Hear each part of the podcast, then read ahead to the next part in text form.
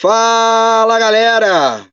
Está no ar mais um podcast em formação. Aqui você vai ouvir assuntos de saúde relacionados especial para a profissão de enfermagem. Eu sou o Denis Tavares, técnico de enfermagem há mais de 10 anos. Estou aqui para comandar o plantão ao lado de Wenderson Senna. Olá, Wenderson. Fala, Denis, beleza, cara?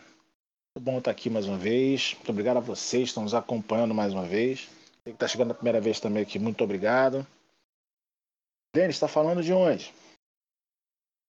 Eu estou aqui na ala Everton Lucas, de 33 anos, mais um profissional de enfermagem que perdeu a sua vida no combate a coronavírus, trabalhando e atuando ao lado da sociedade. O Everton perdeu a sua vida no último dia 17 de julho, por complicações da Covid-19.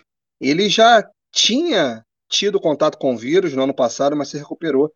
O Everton trabalhava em Peritoró, no Maranhão, e é mais um dentre várias pessoas que perderam sua vida entre os profissionais de saúde nesse Brasil e no mundo.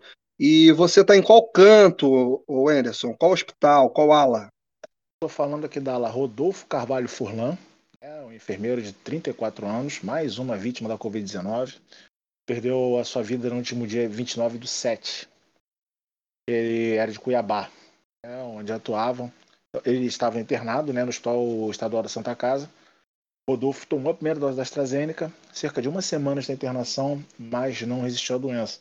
Nem apresentei direito, sou enfermeiro, eu sou enfermeiro há mais de 10 anos também, igual o Denis, tá? Muito bom poder estar aqui antes da gente começar ao nosso nossos temas, vamos fazer o nosso já tradicional, os nossos abraços, nossos beijos, nossos axés, nossos cheiros.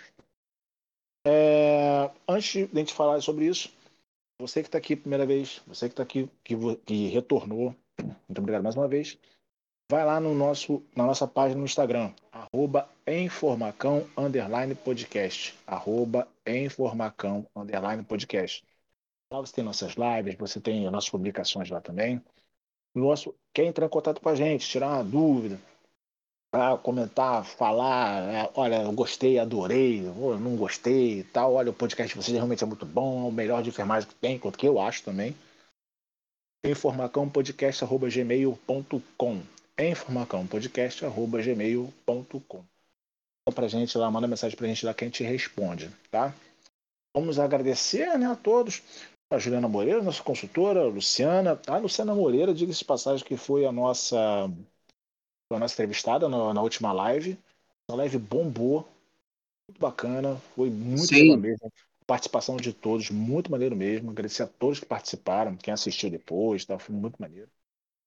Miguel, pessoal do Grupo Souzas, Luiz Felipe, Fernando, Luiz Felipe, Luiz Fernando, Fernanda, Bruno e Maria Tereza, Aline Sena, Pedro e Valentina, o Grupo, o grupo Café e Resenha, Jonathan, Elber, Alain, João Monteiro e é, Roberto, Guadalupense, Jefferson, Renato, Fernando, lá do Paraná, Ricardo Evaristo, Cláudio Wagner, Dr. Marco Gênio, que está sempre nos acompanhando, Marcelo Fernandes, Cirlane, a filhinha deles, Lúcio, pessoal da Notícia da Terra Redonda, Alex Cordeiro, André André Meirelles, Viviane Marcondes, o filho Matheus, Vanessa, o Elton, a filha Larissa e o filho Davi Lucas, o pessoal da Atento Cidade Nova, pessoal do ID Home Office, uh, o pessoal da Med Service, que também acompanha a gente, o pessoal de Salvador, Resende, Araruma, Rio de Janeiro, São Paulo.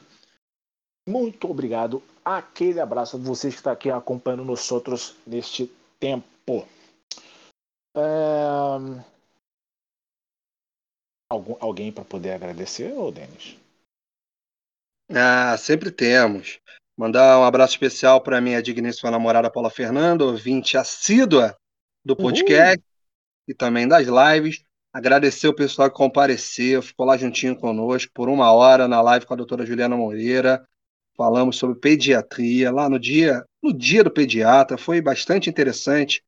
sempre tem assuntos novos, temas para serem abordados, e a gente se esforça para estar tá sempre alinhado com a convidada e com, os, com a galera que manda as perguntas também. E vale dizer que no final do mês, não vamos revelar data, nem falar com o entrevistado, mas também teremos agora em agosto a quarta live do podcast de informação. Fique de olho, nos siga lá no Instagram para saber quem vai ser o entrevistado, sempre com um assunto interessante, para a gente dar um pouco mais de atenção, né? Por uma hora naquele bate-papo, sabendo da vida do profissional ou da pessoa que está sendo entrevistada e levantando os temas importantes, né? Relevantes. E tal como foi no dia é, do, do pediatra, provavelmente será relacionado a alguma profissão, a gente não vai revelar aqui agora. É, sobre dias, datas comemorativas, no último dia 5 de agosto foi o Dia Nacional da Saúde e no último dia 14 foi Dia do Cardiologista também, agora em agosto. Abraços a todos os cardiologistas do país, do mundo. Trabalho com muitos cardiologistas, muitos profissionais bons. A enfermagem e cardiologia também, uma área muito interessante, a quem possa é, agregar mais entendimento, vale a pena estudar. São amplos estudos, é, várias formas de entender a cardiologia a partir da enfermagem vale lembrar sempre, né? O enfermeiro se especializa também. Você não necessariamente precisa ficar preso numa área de atuação para sempre. Tem oncologia, pediatria, a, a parte imunológica também, é, de emergência. Então, você, profissional de saúde, técnico, assistente, auxiliar ou enfermeiro, sempre procura uma especialização, né? entender mais sobre determinados assuntos.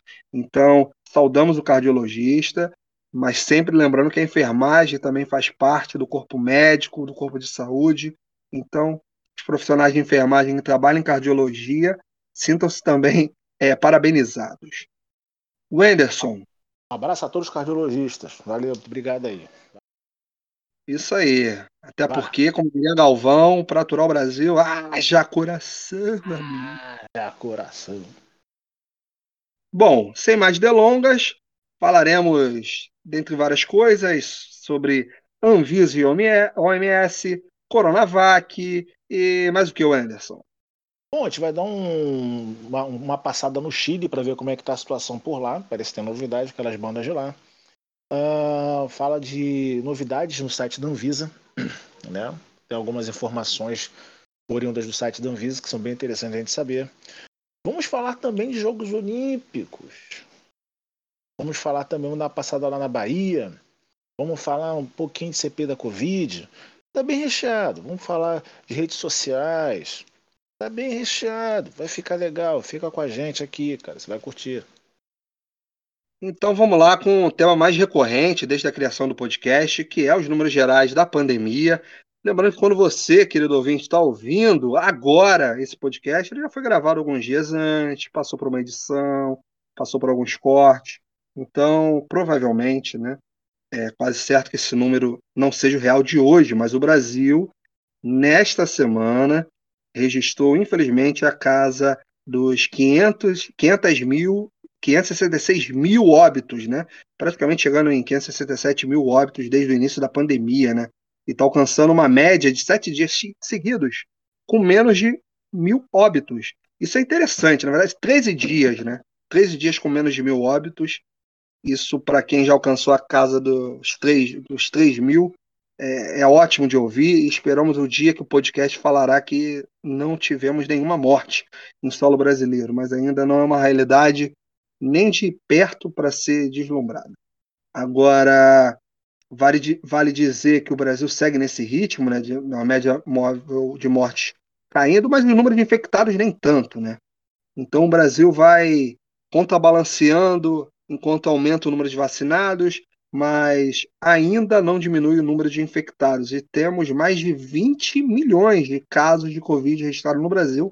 Lembrando a opinião aqui do podcast, do Anderson, de sempre, de que esse número não é real, de que infelizmente tivemos várias notificações, subnotificações e casos que nem foram testados, na verdade, né? Então, assim, ainda é um cenário muito difícil, chegando a passos lentos, mas chegando, infelizmente, a 600 mil mortes. Não sabemos quanto, quando isso vai acontecer, mas infelizmente irá acontecer, né? E os estados que ainda estão em alta é o Acre, o Goiás e o Distrito Federal. O Goiás, então, há meses, se não me engano, desde fevereiro, ele sempre oscila entre os estados com mais número de casos e mortes. E há um número maior é, em relação a estados com estabilidade, né? cerca de 13 estados, e em queda 11 estados, entre eles Rio Grande do Norte, Paraná, Pernambuco e Minas Gerais. O Anderson, Bom, vamos lá. O, os números da Covid que a gente tem, você encontra também no observatório do, do COFEM, tá? Atualizados, como o Denis falou. É, quando você ouvir esse podcast, você muito obrigado pela carona que nos dá, você que está no ônibus, no metrô, no trânsito. É, então, o número que tem hoje, certamente, quando você for ouvir, certamente ele vai estar maior. Infelizmente. Número de casos, 58.037 tá? com número de óbitos de 858. Em número de casos, primeiro segue São Paulo, com 9.815 casos. Em segundo, a Bahia, com 6.764. Em terceiro, Rio Grande do Sul, com 6.271. Em quarto, Rio de Janeiro, com 5.526. Em quinto, Santa Catarina, 4.505. Seguem Minas Gerais, Ceará, Distrito Federal, Pernambuco e Rondônia a prevalência no número de casos é em profissionais do sexo feminino e a taxa de a faixa de idade de prevalência é de 30 a 40 anos. Ah, Anderson, mas será que é porque deve ter mais profissionais é, femininas? Honestamente, a gente ainda não tem uma correlação quanto a isso. O número de óbitos. Primeiro, São Paulo, 104 óbitos. Passo primeiro estado a passar a barreira dos 100 óbitos profissionais de enfermagem.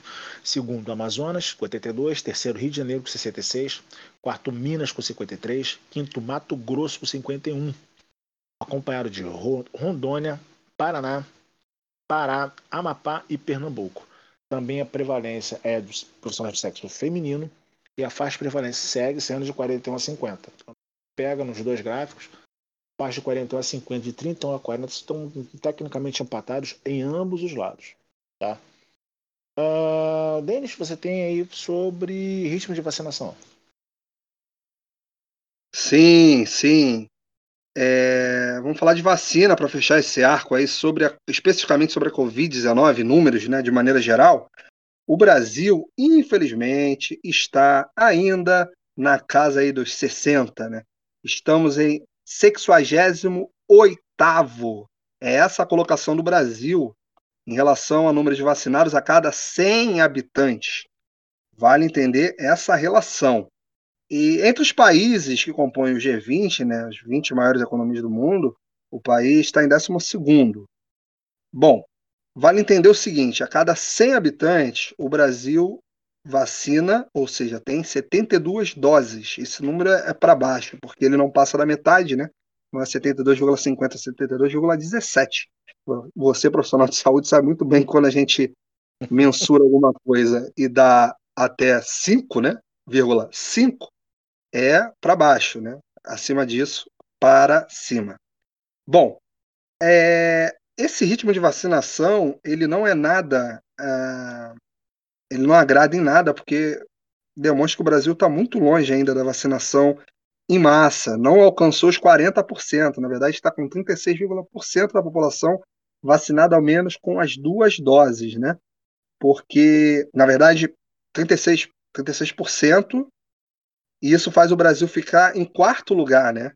Em número de vacinação geral, com 150, 152 milhões de doses aplicadas, né?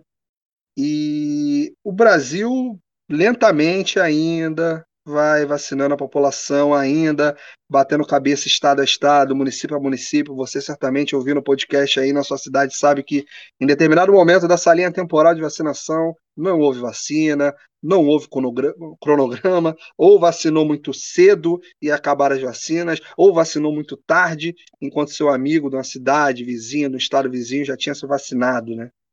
E essa é a realidade do país, o país que demorou a comprar vacina, demorou a colocar a campanha de vacinação na rua e vai vacinando do jeito que dá, na moda bem brasileira, né? Bom, é a realidade que temos. Não é isso, Anderson? Infelizmente, né? segue nessa aí. A... O Brasil não consegue engatar uma velocidade de cruzeiro, como se diz, né? Chegar a deslanchar o número de, de vacinas. E por mais, aí você vai ter aquele jeito de você ver o, a coisa, né? Ver o gráfico, ai, números absolutos, estamos em tanto lugar. Mas a população totalmente imunizada, sabe? O número está bem, bem baixinho ainda. Baixinho ainda. Esperamos que um dia isso melhore, né? O quanto antes isso melhorar, a gente já falou aqui nos nossos episódios, quanto antes as pessoas se vacinarem. E aí depende. Uma vez a gente vai falar sobre isso, problemas de gestão, de, de provisão e de previsão. Quanto antes a gente conseguir resolver isso, melhor pra gente. Claro. Todos. Faz parte. Denis, aproveitando esse gancho da vacinação, o que que acontece? Sim. O que acontece? Vira e mexe, alguém fala assim. Você certamente já ouviu isso, porque eu já ouvi. Já falaram para mim. Também eu já vi na televisão gente questionando sobre isso. Se a vacina é tão boa, por que está morrendo gente ainda com a vacina? Sim. Por que eu tô falando isso? Hoje, dia 12 de agosto, faleceu o grande ator Tarcísio Meira Pessoas da, que são da idade do Denis certamente viram a primeira versão do, da novela Irmãos Coragem. Eu não cheguei a ver porque eu sou mais novo daqui.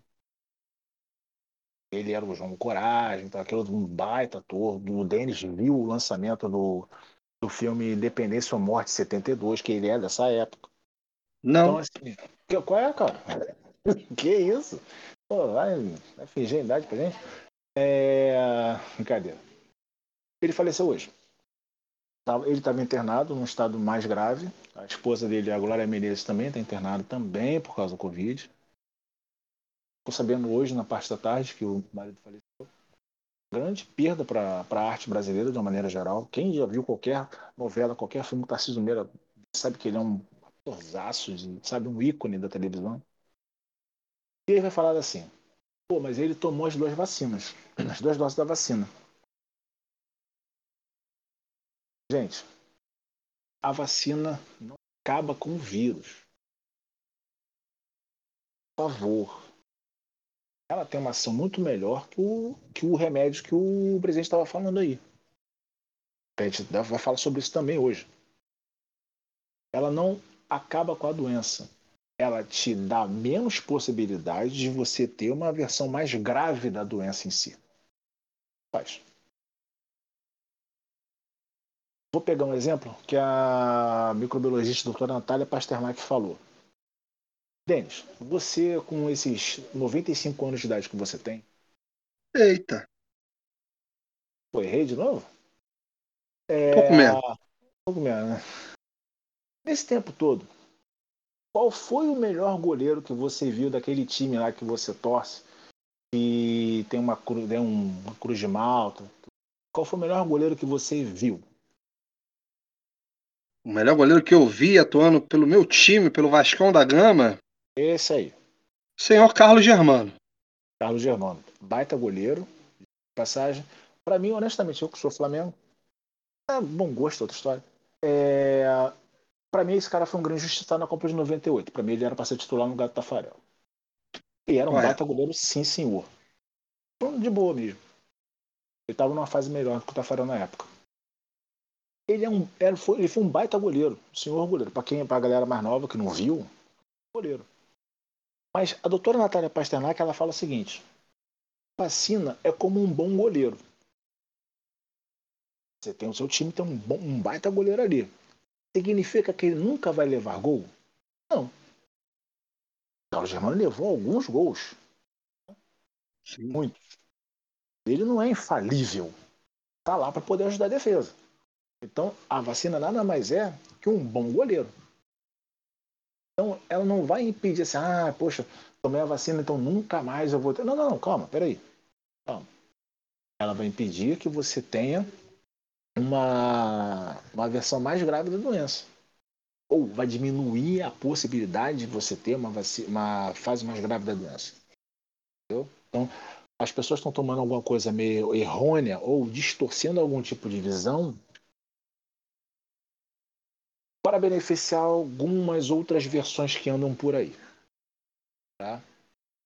Então, assim, Pena é, que, que Tarcísio Meira descanse em paz e não se faça essa essa acusação mais esdrúxula de falar assim, ah, tá vendo, o cara vacinou e morreu. Cara, vai acontecer. Se você não vacinasse, seria muito pior. Tá? Se não vacinar, é muito pior. Olha a vacina, tá no posto. Ai, mas eu vou tomar essa aqui, que tem 80 e poucos por cento, e o outro tomou, tem no... Cara, sai dessa. Toma que tem lá. Tanto mesmo das doses, Denis tomou as duas doses. A gente falou isso na live, né? Uma das poucas lives em que todos estavam completamente imunizados. Sim.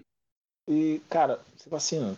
Ou você, é só ali, pô, tomou ali a primeira dose, vai contar mais o tempo, toma a segunda. Se você tomar aquela que é uma que é a dose única também, não tem problema nenhum.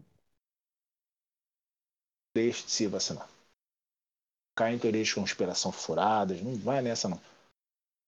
É que a gente tá falando. É, assim, só um adendo, eu já vi, já vi no trabalho, infelizmente, já perdemos pacientes assim que estavam imunizados com a Covid-19, estavam em dia com a vacinação. Não me recordo quantos, mas acho que entre quatro e cinco pacientes que já estavam imunizados e infelizmente contraíram o vírus e faleceram da mesma maneira, né? Claro que você coloca alguns questionamentos em mesa, é, é, em xeque, a vacina, perfeitamente, no, perfeitamente normal um debate sobre isso, mas sem, sem trazer as colocações errôneas e oportunistas, colocando em dúvida a, a, o ato de vacinar, né? Essas teorias malucas, insanas, de que a vacina pode não fazer efeito no organismo da pessoa. Na verdade, não, é isso que a gente está falando há uma resposta imunológica, uma janela para o imunizante fazer efeito, e é o que é dito a todo momento. A vacinação não impede necessariamente de você contrair o vírus, e sim de você atenuar, de você amenizar é, a ação desse vírus, desse corpo estranho no organismo, né? Então, assim, por favor, não, não entrem, não caia em fake news. A gente vai falar sobre isso também hoje. Não tem fake news, teoria de conspiração. Ah, tá vendo? Então não, vou me vacinar porque o cara vacinou e morreu. Por favor. Primeiro de tudo, é, é um respeito com quem faleceu. É só porque claro. o Tarcísio Meira não, mas tantas pessoas que faleceram mesmo com isso tudo. Assim, acho que cabe parar e analisar. Pode acontecer? Sim, mas ele é muito mais raro do que se a gente não, não tivesse tomado a vacina. Pensa nisso. Se você tiver dúvida, por exemplo, eu estava conversando com a, com a nossa consultora, ela falou assim, poxa, mas a gente poderia ter mais informação sobre as vacinas e tal, não sei o quê. Eu falei, cara, as vacinas, como, como elas agem, etc. Eu falei, cara, você pode pegar o site da OMS, que lá tem todas as informações possíveis e imagináveis. Você pode estar no site da Sociedade Brasileira de Imunizações site do Ministério da Saúde, porque bem ou mal vai estar tá falando ali do plano de imunização, vai falar das vacinas, o que, que elas fazem, bula de vacina. Cara, tem tudo ali descrito. Siga esses passos, esses, esses caras pelo menos. Porque, por exemplo, a OMS fala dos cientistas do mundo inteiro. Então é mega pesquisado. Entendeu? Então, assim, é melhor você ir num site que você tem a fonte certa do que você confiar no cara da esquina. Tem gente que, querendo acreditar no cara da esquina. Vida que segue. E descansa em paz. É, além disso, a gente tem. Está tomando as duas doses, mas tem lugar que está falando da terceira dose, não é isso, Denis? Sim, no Chile. Conta pra gente aí, Anderson. Então, nosso. Ele é nosso vizinho, né? Vamos botar assim, a gente não faz fronteira com eles, mas, né? Somos do mesmo continente, o Chile está é, tá sendo. Aliás, começou, ia começar ontem no Chile a aplicação de uma terceira dose. Qual é a situação lá? Chilenos com mais de 55 anos é, iriam entrar nesse programa de reforço, iniciado ontem, tá? Uh, seria disponível apenas para cidadãos que receberam vacinas antes do dia 31 de março. Tá? é, eles receberão uma terceira dose que seria de AstraZeneca. O Chile tem, possui 65% da população completamente vacinada, 65%. da população totalmente vacinada. Aos que estão abaixo dessa idade, será oferecida uma outra vacina, né? É, Community, ou Pfizer e BioNTech, tá bom? A Coronavac foi aplicada em 90% dos chilenos. Cara, então 90% dos chilenos não chegaram e falaram assim: ai não, a Coronavac vem da China. Não, nada disso. Eles tomaram, cara. Sabe? Uh, o, que o que pesou para isso? Orientações de cientistas de instituições locais observaram uma diminuição da eficácia da Coronavac com o passar dos meses. Não vem especificado de a cada quantos meses que ela perde uma eficácia, por exemplo. Eles viram que poderia estar tá tendo essa redução e tem a variante Delta que está tá a caminho. Ou seja, os caras preveram. Fizeram a previsão. A, a, variante Delta ela acelerou essa discussão. Eles já vinham meio, meio, que trabalhando sobre isso, uma possibilidade, uma terceira dose. E com o surgimento da variante Delta, está começando a rodar por aí. Inclusive aqui no Brasil já tem caso. Eles começaram a acelerar essa discussão e já começaram a aplicar as vacinas, na, a, essa vacina na população.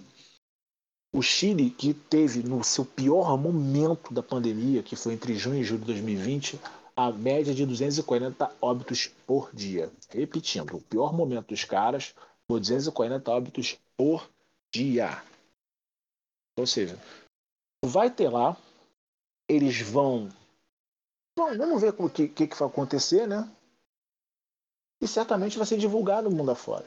Olha, aqui deu certo. Nós damos a terceira dose e está todo mundo de bem com a vida. Vamos botar assim.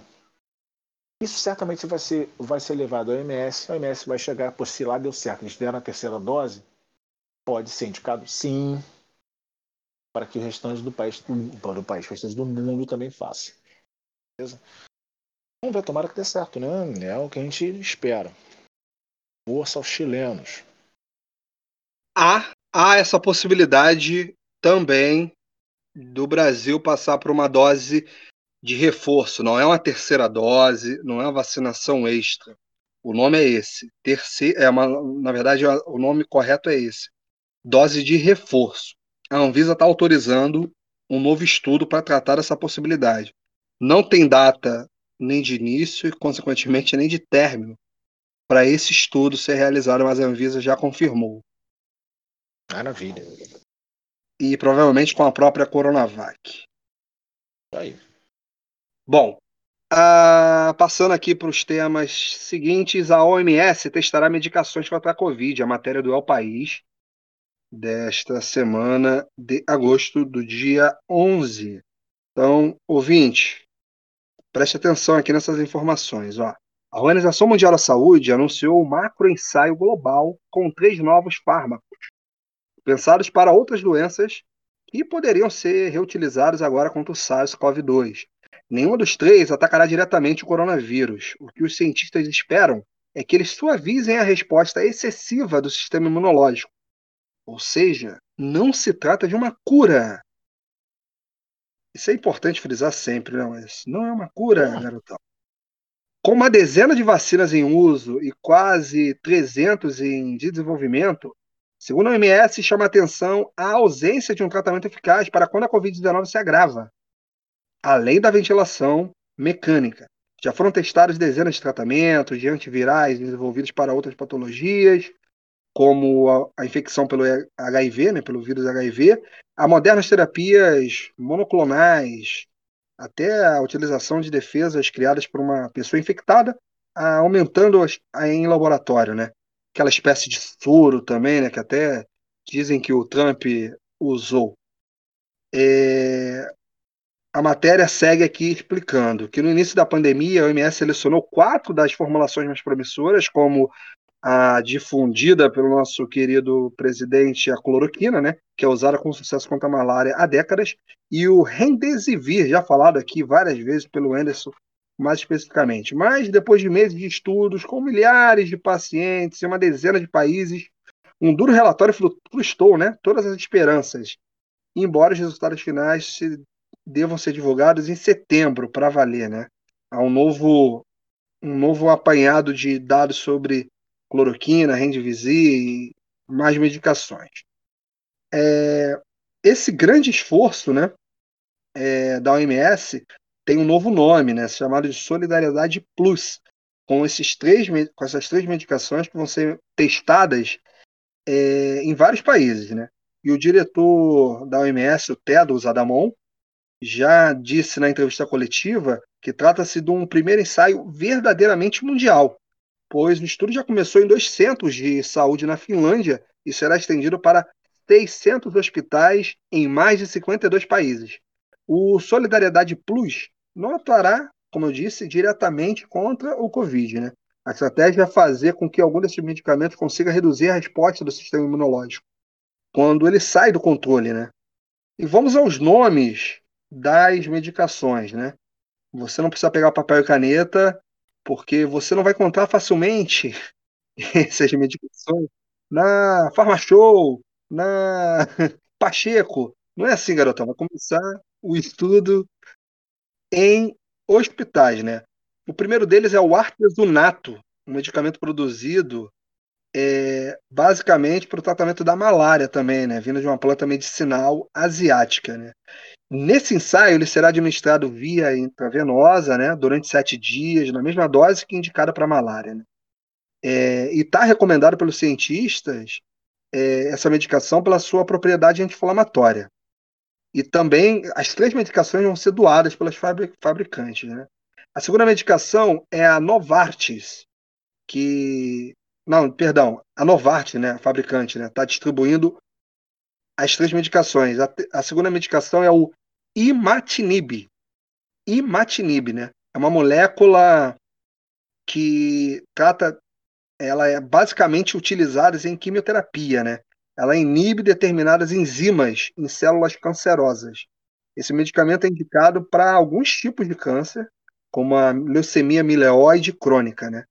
E nesse estudo será administrado aos pacientes com Covid-19 graves em um tratamento de 14 dias.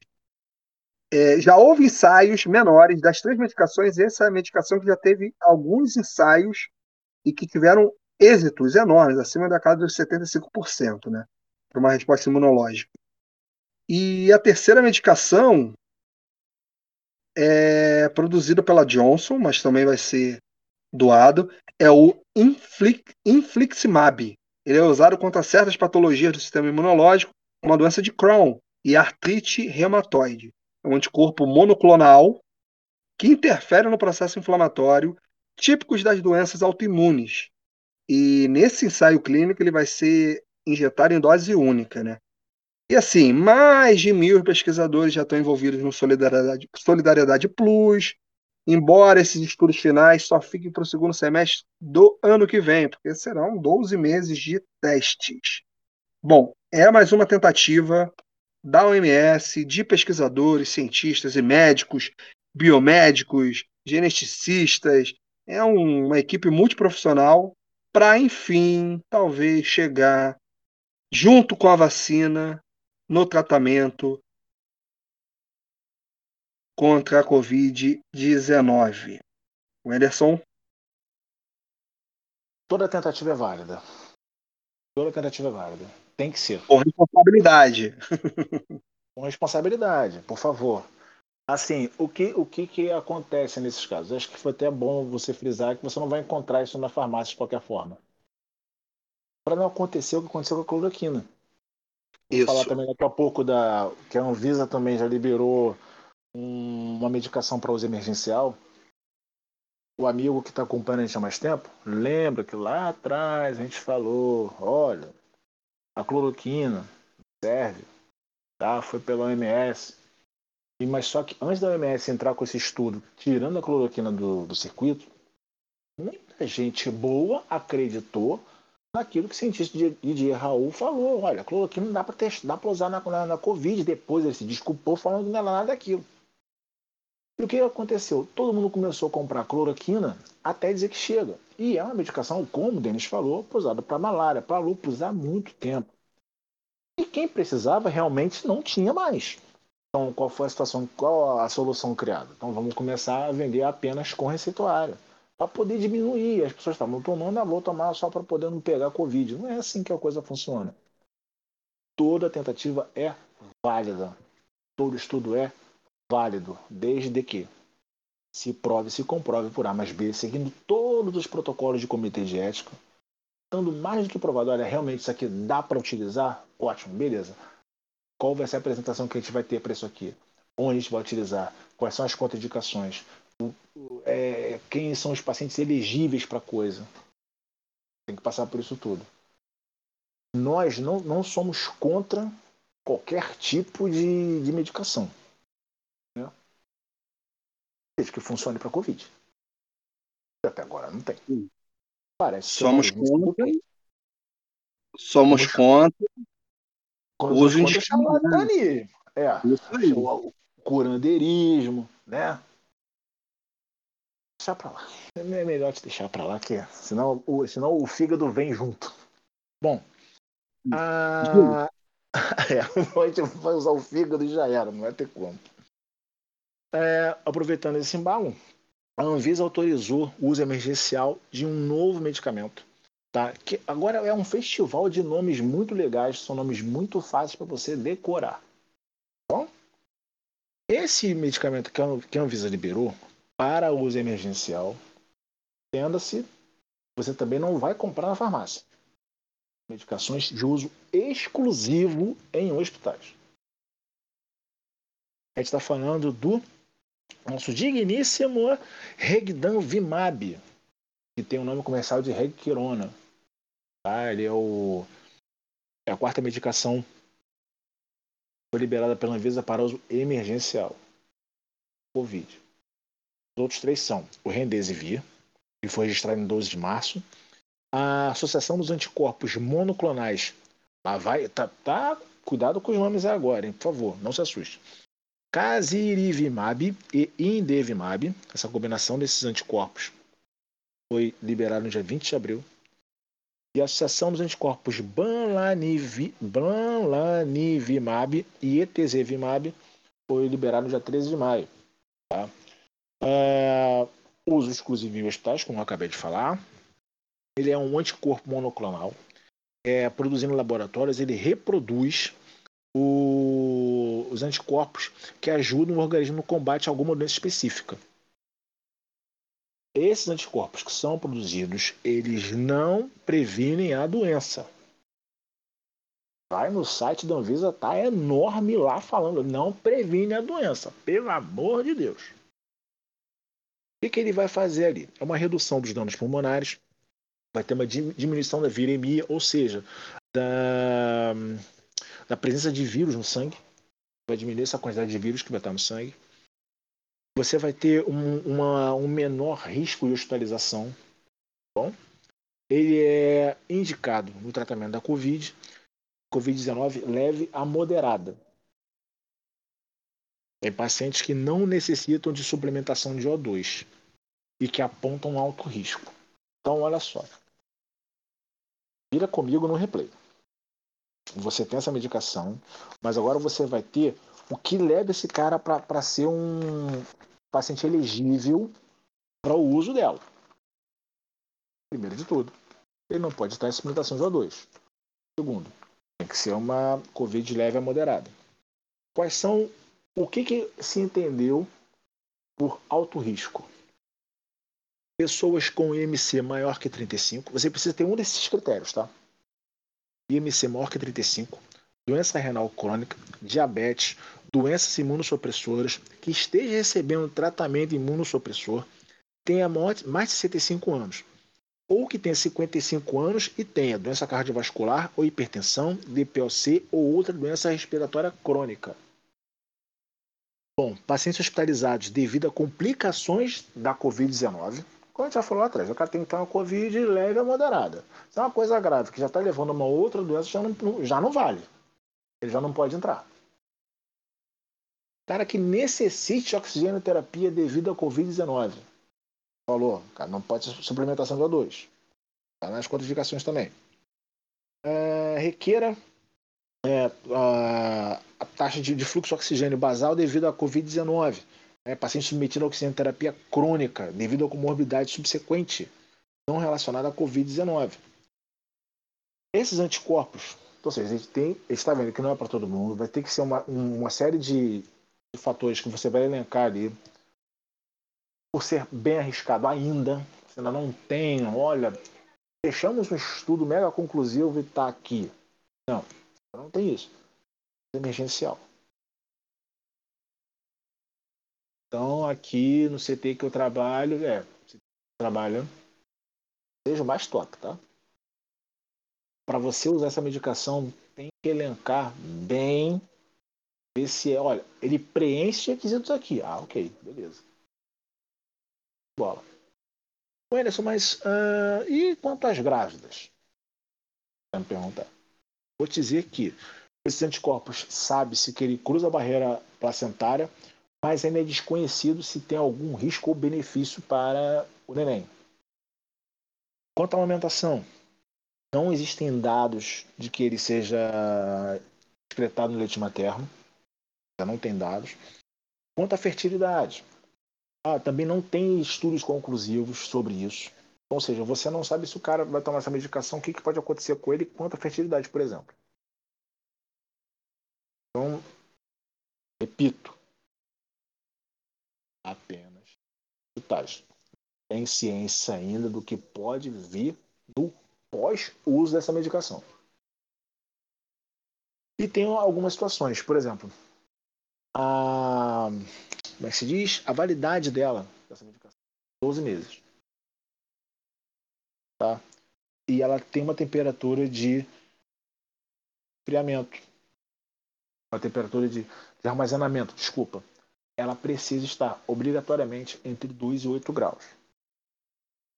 Lembra um pouco até a história da vacina da Pfizer que precisava estar numa temperatura X.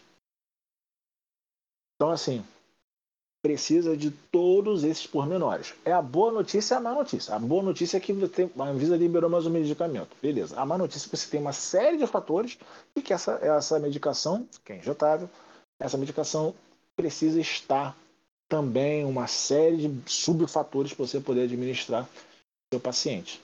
É um passo que você dá à frente? É, é um passo que dá à frente. Mas o, você ainda tem um, um, ao meu ver, tá? como diz o outro, nos meus versos, é uma coisa meio dá um tiro no escuro porque você ainda não tem muitas conclusões. Você ainda não tem um estudo mais amplo. Está se pesquisando. Uma hora essa resposta chega. Esperamos todos nós da Informação Podcast seja o quanto antes. É melhor que nada. Claro. Mais Pois é. Bom, antes de falarmos que iremos voltar daqui a pouco do nosso break, preciso de novo falar, galera, siga-nos no nosso Instagram, acompanhe nossas publicações, para saber quem será o convidado da próxima live, a data e a hora, ainda em agosto. Hoje estamos aqui na nossa décima edição do podcast, iremos para a nossa quarta edição da live. Então, corre lá, curta, siga e fica de olho. Wenderson, vou beber uma água, não sei o que você vai fazer da sua vida, mas eu volto daqui a pouco para terminar, fazer essa segunda parte do nosso plantão, hein? Aí. Ponto parágrafo, outra linha travessão, daqui a pouco a gente volta. Toma uma aguinha rapidinho, é papum.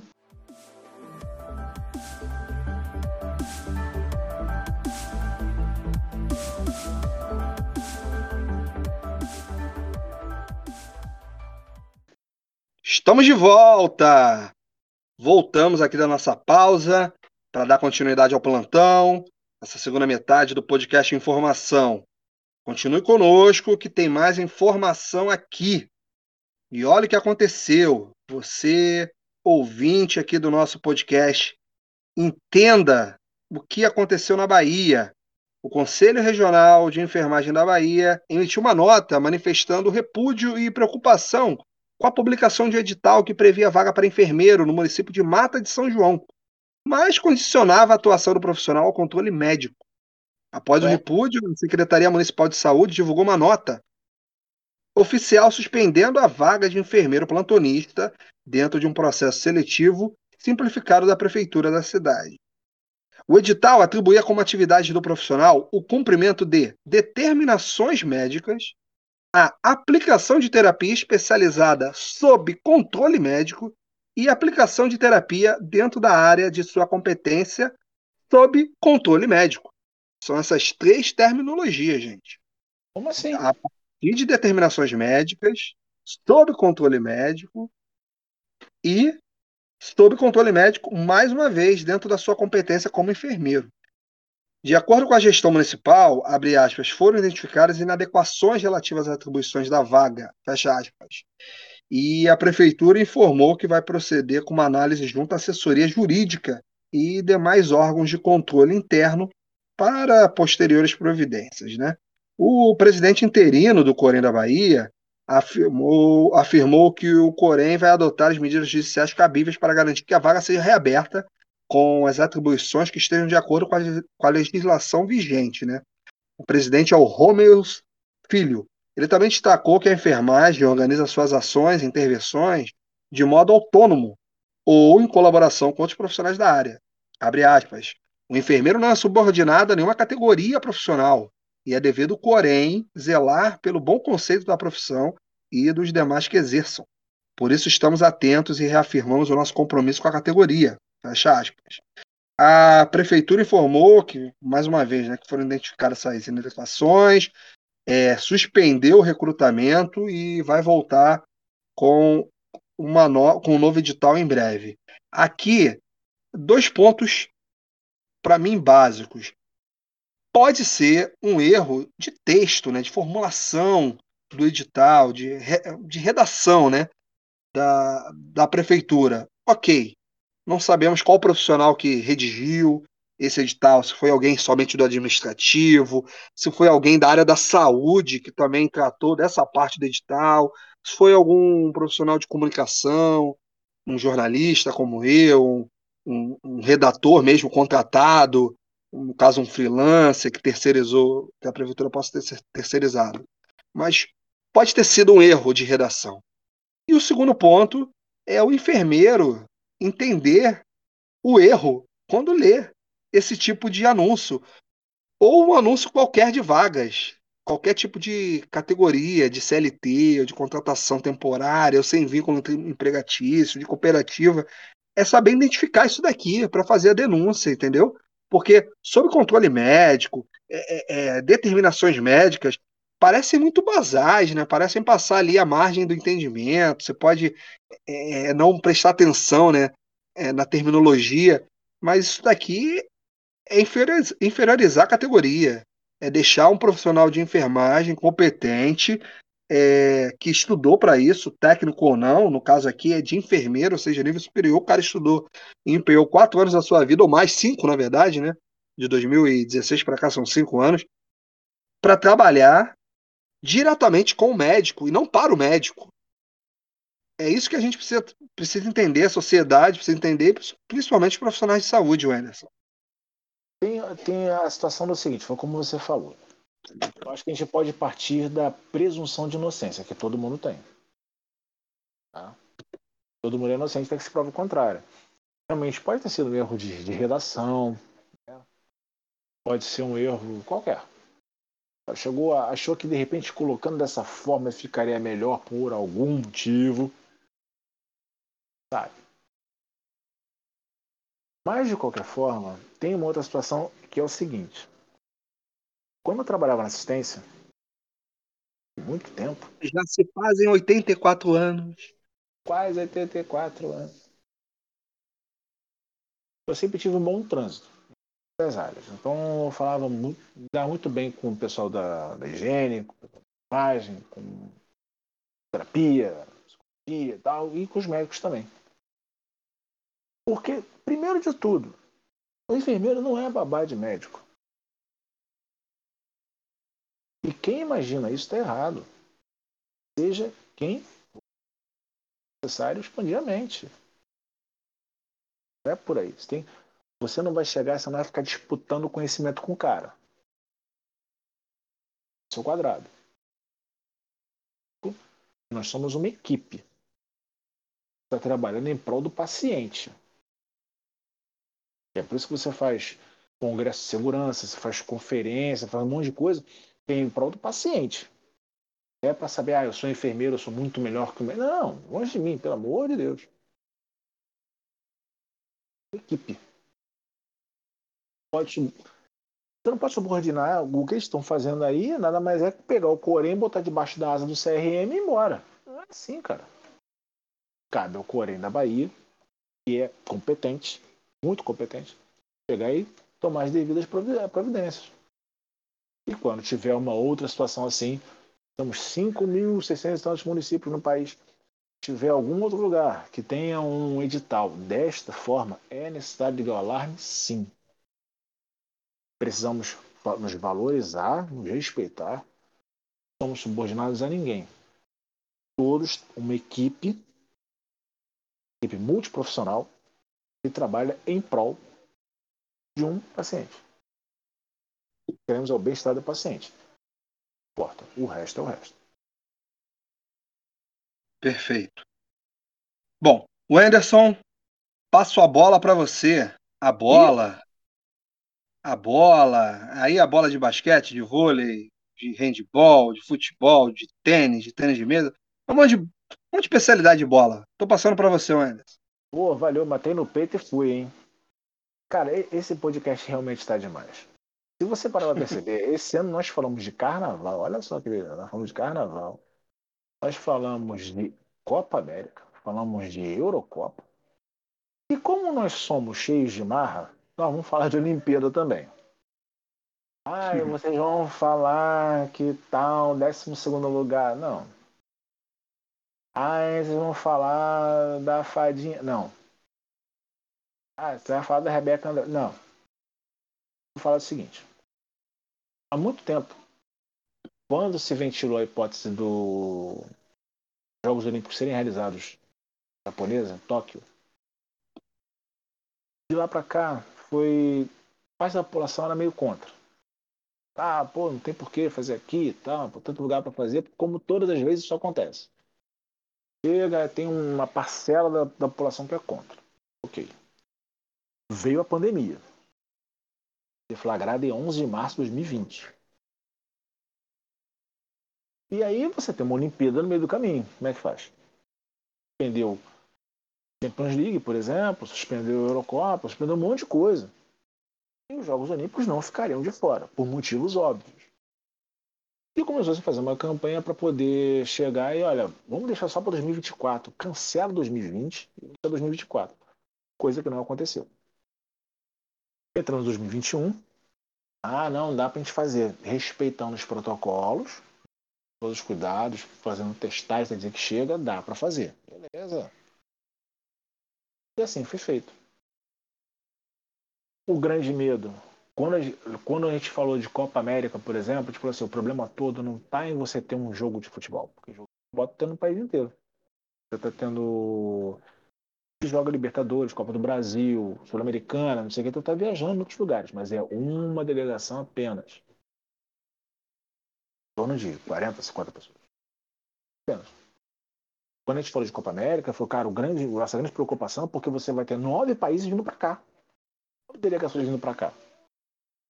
Com todas as restrições que teriam, nove delegações estariam aqui. E a Olimpíada o negócio é muito mais hardcore, que são mais de 200 países e territórios e por aí vai. Então, a preocupação dos japoneses, de parte dos japoneses, justificava. Como é que você vai ter um. Tudo bem, nós somos o Japão, nós somos mega tecnológicos, etc. Tal. Como é que a gente vai dar conta dessa galera toda vindo para cá? Tudo bem, teve a Olimpíada da mesma forma, o pessoal torceu pelo Brasil, foi muito bacana e tal. A cerimônia é feita no estádio vazio, uma coisa sui generis, né? Você nunca ouviu falar, é coisa do gênero. E aconteceu tudo, já teve, as uni... acabaram as Olimpíadas no fim de semana passado. E vai começar as Paralimpíadas daqui, acho que é uma, duas semanas mais ou menos. O grande X da questão é, vamos agora falar do, do modo informação do podcast e tratar um, um evento esportivo. Qual era a preocupação disso tudo? Saber do número de pessoas infectadas. Eu trago para vocês aqui saber. Uh, foram 387 resultados positivos. Ah, então foi pouco. Cara, não era para ter nenhum. 7. Sendo que foram 251 locais, japoneses, e 136 vindos de fora. São 136 estrangeiros. Desses casos, 29 casos de atletas. Teve uma equipe inteira da Grécia que saiu, acho que foi nada sincronizado, que ficou fora, que todo mundo pegou. É, existiam regulamentos, por exemplo, assim, vai ter o judô, vamos supor, é, Hungria contra Canadá. O atleta do Canadá positivou para a Covid. Beleza, o cara da Hungria passa a próxima fase. Cara, uma coisa esdrúxula. O Enes, a nossa amada delegação brasileira passou zerada. Ninguém se contaminou. Bom. E aí o que acontece? O presidente japonês falou que estava tendo um aumento no número de casos de Covid, sendo que não, não estava diretamente relacionado aos jogos. Conversando com eles antes de a gente entrar, falei, cara, a gente tem que ver o seguinte, a gente tem que ficar de olho para saber do que é 15, do que é 10, 15 dias, como é que vai estar tá lá. Porque, bem ou mal, os caras não ficam só na Vila Olímpica. Claro. É, basta ver o que foi em 2016. Os caras não ficam confinados na Vila Olímpica. Eles vão sair, vão para qualquer outro lugar, até porque, bem ou mal, você tem restrições, mas dá para sair. Pode ser inocente esse ponto. Uh, sete dias após a abertura, tinham 882 casos. Bom. E no último dia 6, foram registradas 4.515 novas infecções. Tem relatos de óbito por Covid. Ai, o Anderson está relacionado então ao fato dele ter um físico de atleta. Não, não vou entrar nesse mérito. Tem mais variados fatores. Mas que bom que não teve nenhum óbito. Claro, não deveria ter nenhuma infecção. Ah, Anderson, você vai dizer que você é contra a Olimpíada? Não, já foi. Teria mais cuidado. Mas assim, você tem que ver se não existem outros interesses, outros tipos, por exemplo, contratos com patrocinadores que impediriam que isso acontecesse. Você tem um mínimo de segurança, por exemplo, você pode fazer. Você vê, por exemplo, assim, o Brasil pegou bronze no judô, por exemplo, pegou dois bronzes no judô. No local só tinha os atletas. Atletas e comissão técnica. Mais ninguém público. Uh, na piscina, na natação, o Brasil pegou. Beleza, você vai parar para ver, só tinha os nadadores e comissão técnica. Mais ninguém. Atletismo, ah, o lugar mais aberto, sim. Mas até você chegar lá, você passa por alguns locais que, aspas, são confinados, né? São fechados. Tem os atletas só poderiam estar de máscara. Vôlei, jogadores do Brasil jogando de máscara. Todos. Central brasileiro Lucão jogou de máscara. E perguntaram para ele: Você está jogando de máscara por quê? Ele, Meu filho tem bronquite. Quero levar a doença para ele. Tá errado? Acho que foi bem bacana. Agora é pensar o caso. Vamos ver daqui para frente como é que vai ser. Essa pandemia uma hora vai acabar. Esperamos. Como é que vai ser 2024? A gente não sabe. É necessário, a curtíssimo prazo, ver como é que vai ficar lá. Pois bem, é, tem aqui mais uma notícia muito interessante de um assunto que eu e o Anderson queremos trazer aqui para o podcast, ou na nossa versão mesmo, somente em áudio aqui no podcast, ou quem sabe em uma live lá no Instagram, que tem sido sucesso a cada edição e que bom. O Facebook retirou do ar. É, o Facebook retirou do ar páginas que continham desinformação. É, o Facebook simplesmente derrubou das suas plataformas uma rede internacional de desinformação sobre vacinas que vinha atuando de forma organizada na Rússia desde novembro de 2020, com o intuito de espalhar notícias falsas sobre os imunizantes da AstraZeneca e da Pfizer em regiões específicas do mundo, entre elas o Brasil. As informações foram reveladas num relatório de comportamento né, é, coordenado, né, que todo mês o Facebook divulga esse documento, um relatório, para tratar desses temas, páginas fakes ou novas diretrizes da companhia. Ao todos foram removidas 65 contas do Facebook e mais de 240 no Instagram, todas ligadas à empresa de marketing Pfizer. Pfizer é F-A-Z-Z-E, não é?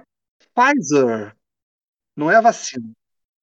É Pfizer, com registro no Reino Unido, mas com operações na Rússia.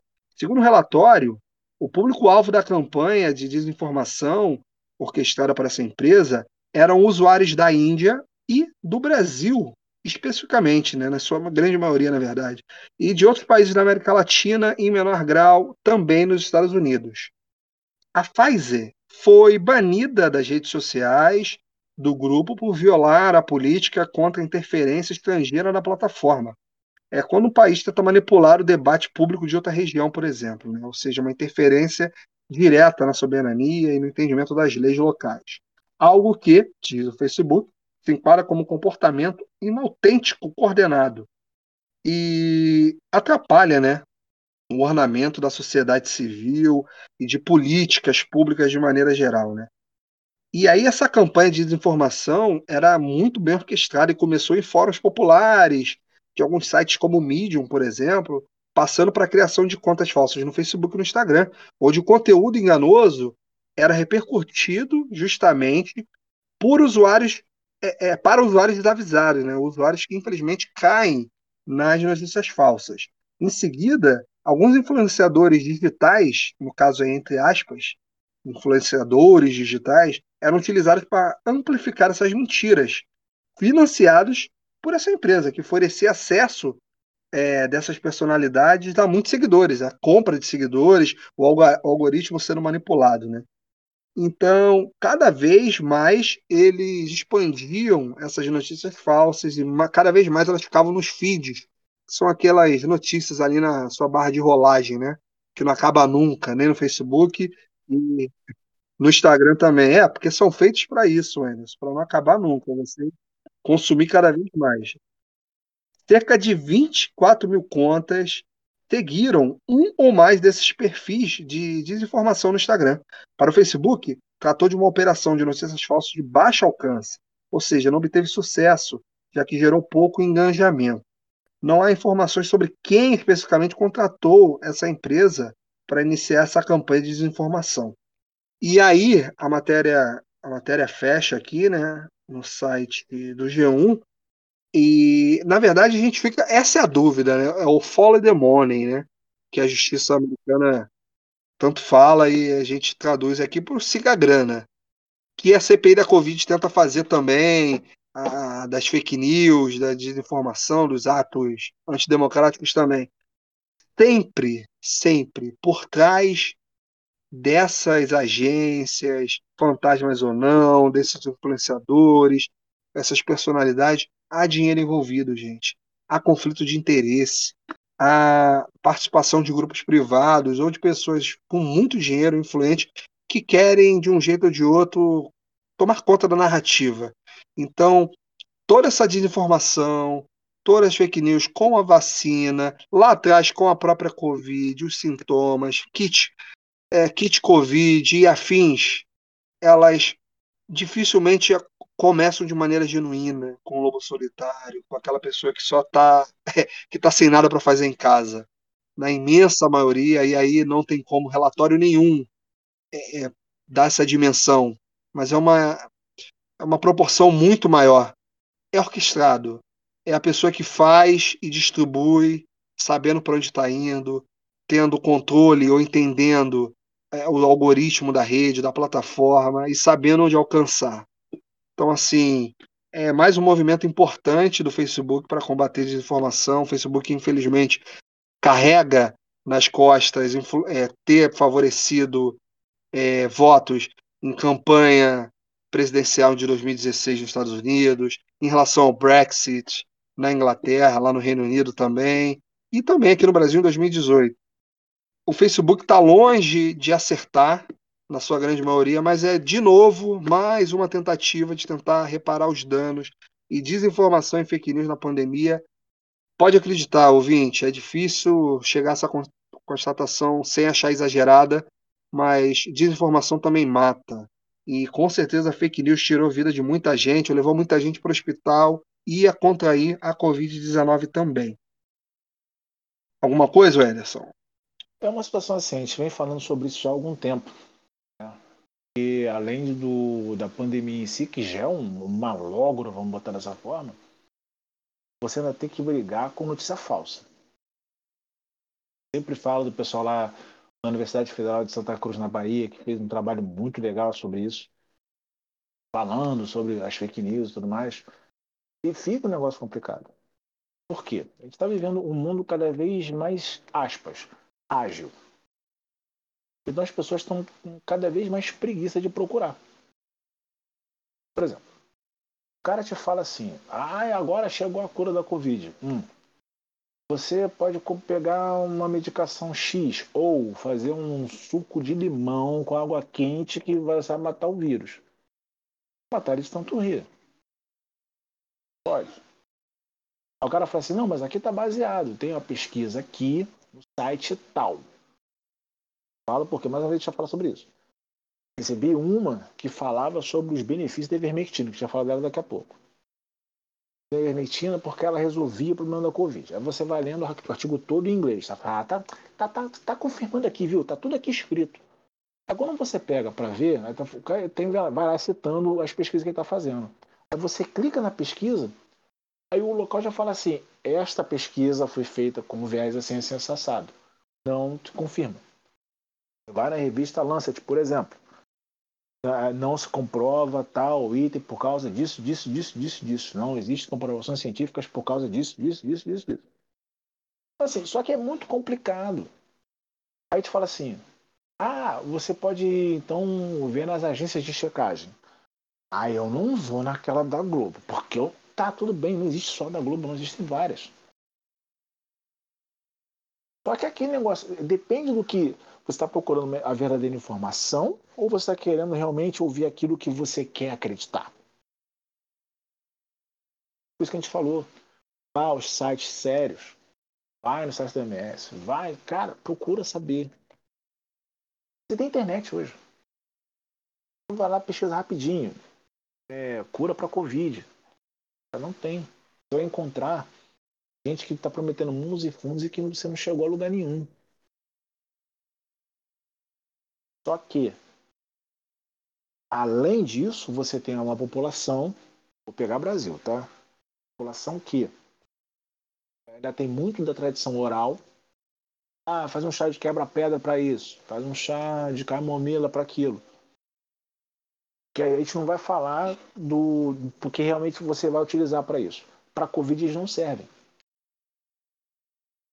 E quando você vai falar qualquer coisa, mais antigo, com menos instrução, não estou falando de todos, menos instrução se recusa a acreditar. Quando você fala assim, poxa, procura aqui, no, vai no link e tal, você, ah, não dá muito trabalho. O cara já falou aqui que não tem nada a ver, que está falando e tá furado.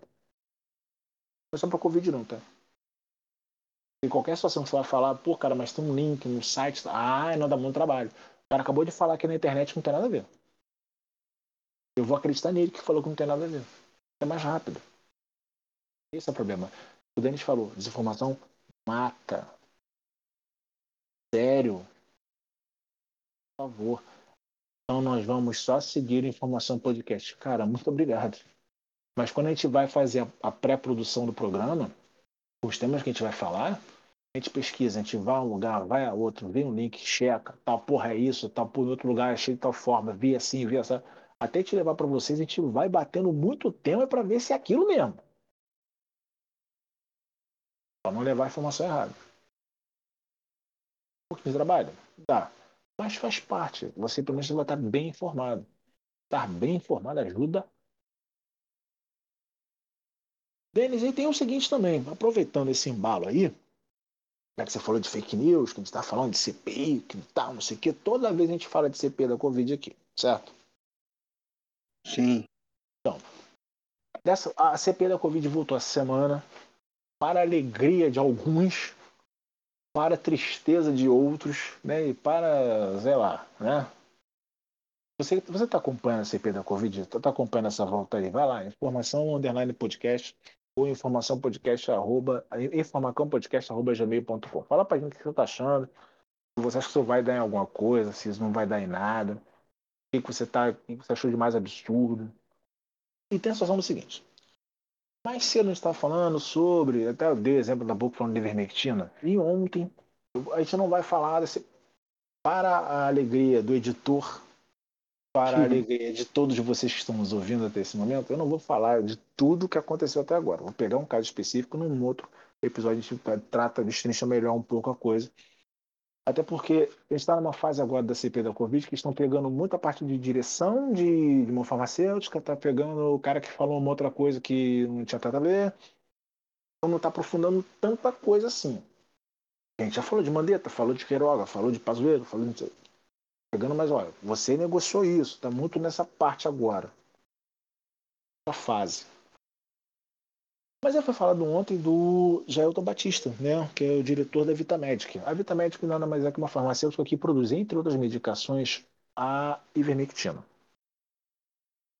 A ivermectina, para você, minha amiga, para você, minha amiga, você, meu amigo, que está nos ouvindo até agora, que chegou até aqui, essa ivermectina serve para que, afinal de contas, ela é um antiparasitário. Ponto. Ah, mas não. A Covid? Não. É, é. Foi. Como é que você vai combater um vírus com um antiparasitário? Explica. Algum biólogo, microbiologista que entenda disso, um médico esteja nos ouvindo, dá uma explicação plausível que eu, não sei você, mas eu não vejo como. Acho que é você é, é, fazer meio que o Chaves, né? É, suco de laranja feito de tamarindo com gosto de limão. Não cabe. E o que acontece? Aí foi, foi questionado o dia inteiro falando sobre isso. Aliás, só hoje que a sessão da, que a, da CPI foi, foi, foi interrompida mais diversos motivos, só faltou xingar a mãe do, do pessoal lá. Foi, foi suspensa. Vai ser retomada num outro dia. O camarada que foi, que foi o Ricardo Barros, líder do governo. Ele foi o dia inteiro falando, perguntando, escuta, mas você fez a propaganda? Ele, não, não fiz. Fiz a propaganda. Mas aí vai dizer que a sua empresa não aumentou o lucro. Aumentou. Aumentou. Aí ah, nós temos uma pesquisa aqui, uma pesquisa ali, aí fala em 10 mil, do... 10 mil reais para fazer uma pesquisa. Pessoal, 10 mil reais para uma pesquisa? Não, falei errado, se contradisse algumas vezes. E o que acontece? Quando você fala da, ivermectina, que ela é feita em vários laboratórios, mas em muitos deles você vê o seguinte, você vê o seguinte, você vai no site, o cara fala assim, ivermectina. Não, é utilizado para Covid. Ela, evidentemente, ela não falou nada bolsou uma grana, claro. Lembra que a gente falou lá atrás da cloroquina? Olha, cloroquina, o cara falaram, pererê, pererê. E aí vendeu pra caramba a cloroquina, eles têm estoque de cloroquina para os próximos 18 anos. Graças também à obra do governo. E aí falaram, pô, ivermectina, pô, vambora. Não faz mal não, essa é só pra, pra verme, tá tranquilo. Só que ela é, ela é sintetizada no fígado, né? Metabolizada no fígado. Tem que ter cuidado. Esse camarada, ah, esse camarada, não, a empresa lucrou 12 vezes mais que em outras épocas. É culpa dele? Milton Batista? Aí não é. Não é porque ele não falou para ninguém, botar arma na cabeça de ninguém para tomar ivermectina. É porque ele não falou nada que não era para tomar. Mas por que, que isso é impulsionado no final das contas?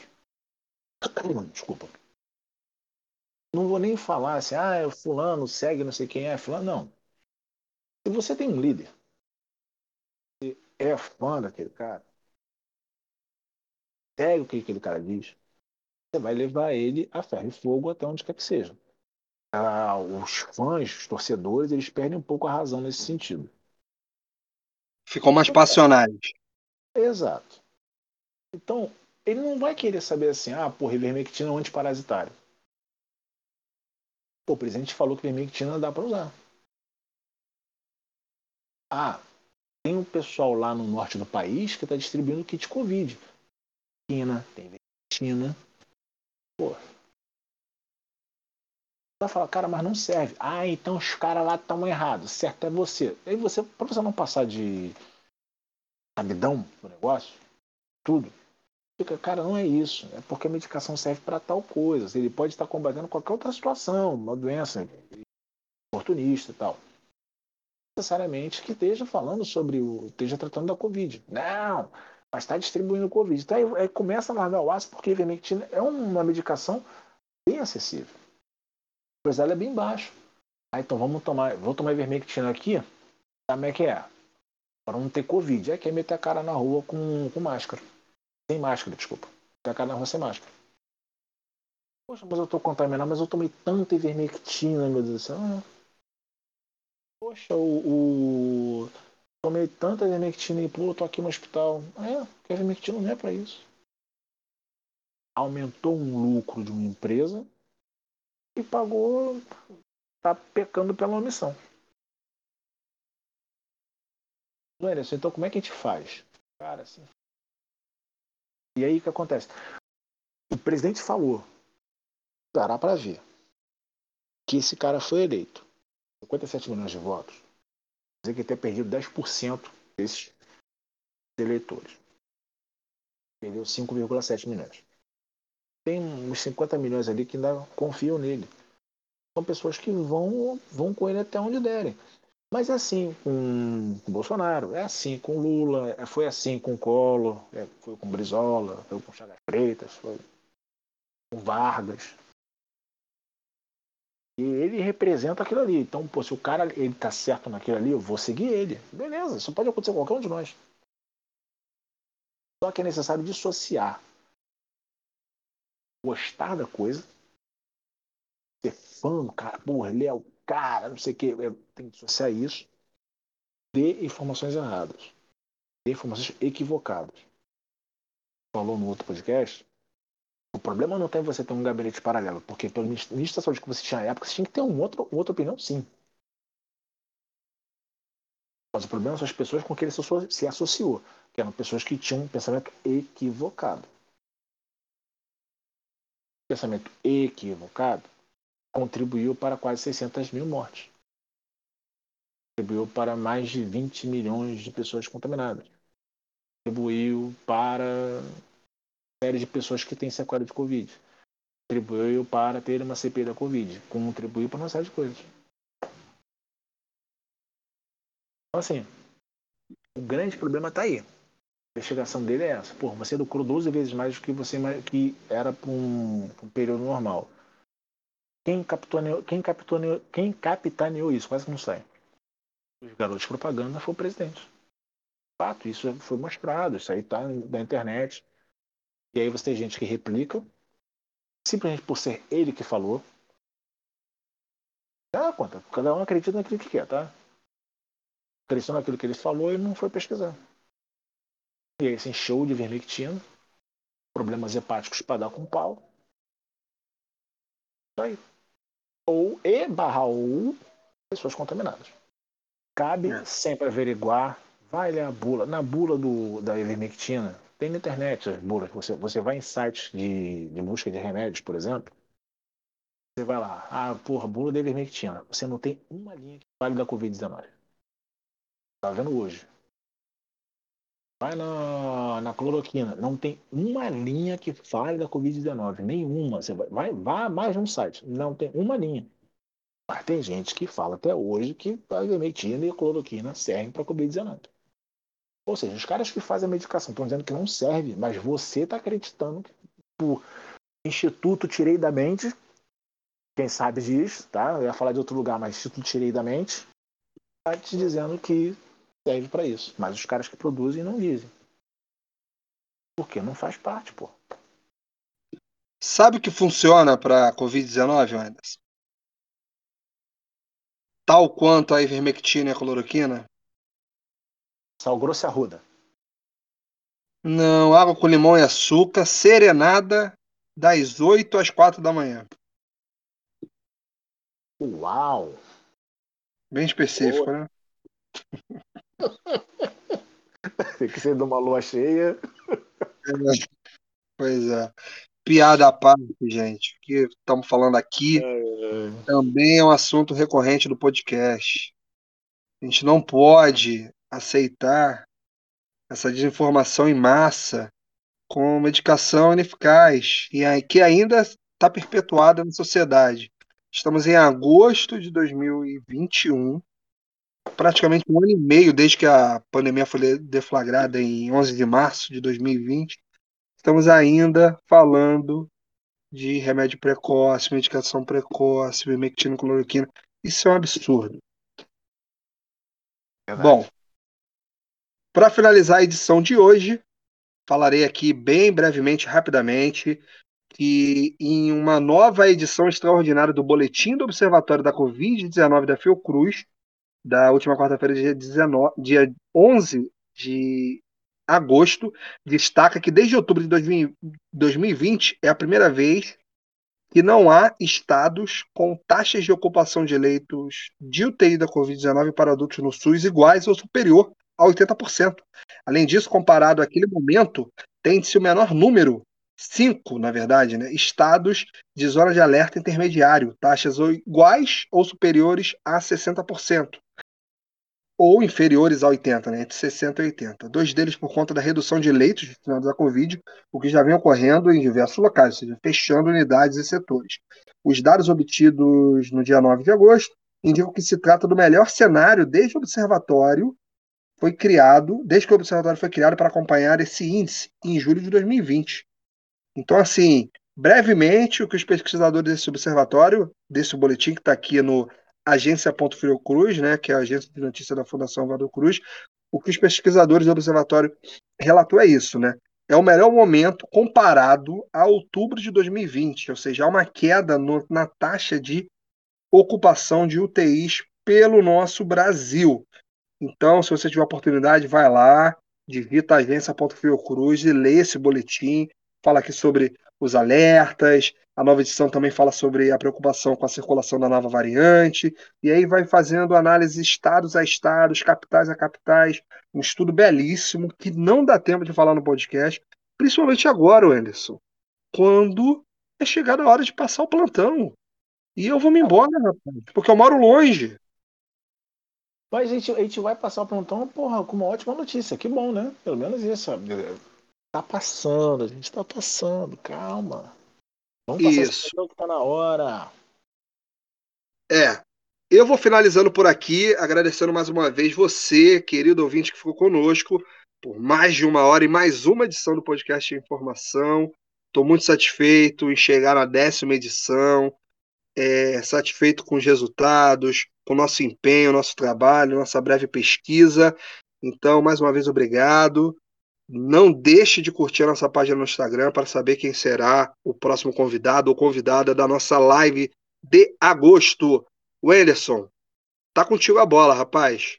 Fui. Beleza, vamos, vamos, passar essa parada. Calma aí que eu tô indo contigo, que eu já tô guardando. Eu guardei meu carimbo, já guardei minha caneta aqui. Muito obrigado a todos vocês que acompanharam nós outros até aqui. Muito obrigado mesmo. Você, meu ouvinte querido, meu ouvinte amigo. Muito obrigado aí pela, pela como é que se diz? Por estar conosco mais uma vez para nossa audiência, tá bom? Você que chegou aqui pela primeira vez, cara, muito obrigado pela audiência. Voltou aqui de novo, muito obrigado também. Seja muito bem-vindo mais uma vez. Se cuide, use máscara, álcool gel. Ah, Ellison, não tenho como ficar em casa. Beleza, então saia com máscara. Use álcool gel. Proteja você mesmo, proteja quem você ama, proteja quem você não tem a menor ideia. Se todo mundo fizer um pouquinho, Dá para passar por isso mais fácil. Rápido. Bom, muito obrigado mais uma vez. Reforçando, vai lá na nossa página no Instagram. Tem informação podcast. Arroba informação podcast. Você vai ter lá as informações. Quem será que vem aí para a live de agosto? E não perca. Vai ficar muito bacana. Vai ficar muito top mais uma vez. Vamos subir o nível de novo. Se der a lógica, se der a média, teremos mais uma vez um profissional em excelência para falar do assunto proposto. Eu não ficaria de fora. Cuidado, vai ficar de olho lá, ver o que, que tem lá. Bom, Curte, comenta, compartilha. Olha, achei legal, achei muito bacana, não gostei, muito pelo contrário. Cara, não tem problema. Vai lá, vai nas nossas redes, conversa com a gente, vai no e-mail, informa, informacãopodcast.gmail.com. Tá bom? Muito obrigado mais uma vez. Aquele abraço a todos. Denis, partiu ninguém viu, hein? Fui. Aquele abraço. Tchau, tchau. Também já tô indo, que o pessoal tá falando aí negócio de dobrar plantão. Não, eu tô indo embora. Tchau, Enes. Tchau. Pelo amor de Deus, vambora. Chega, tchau. Fui.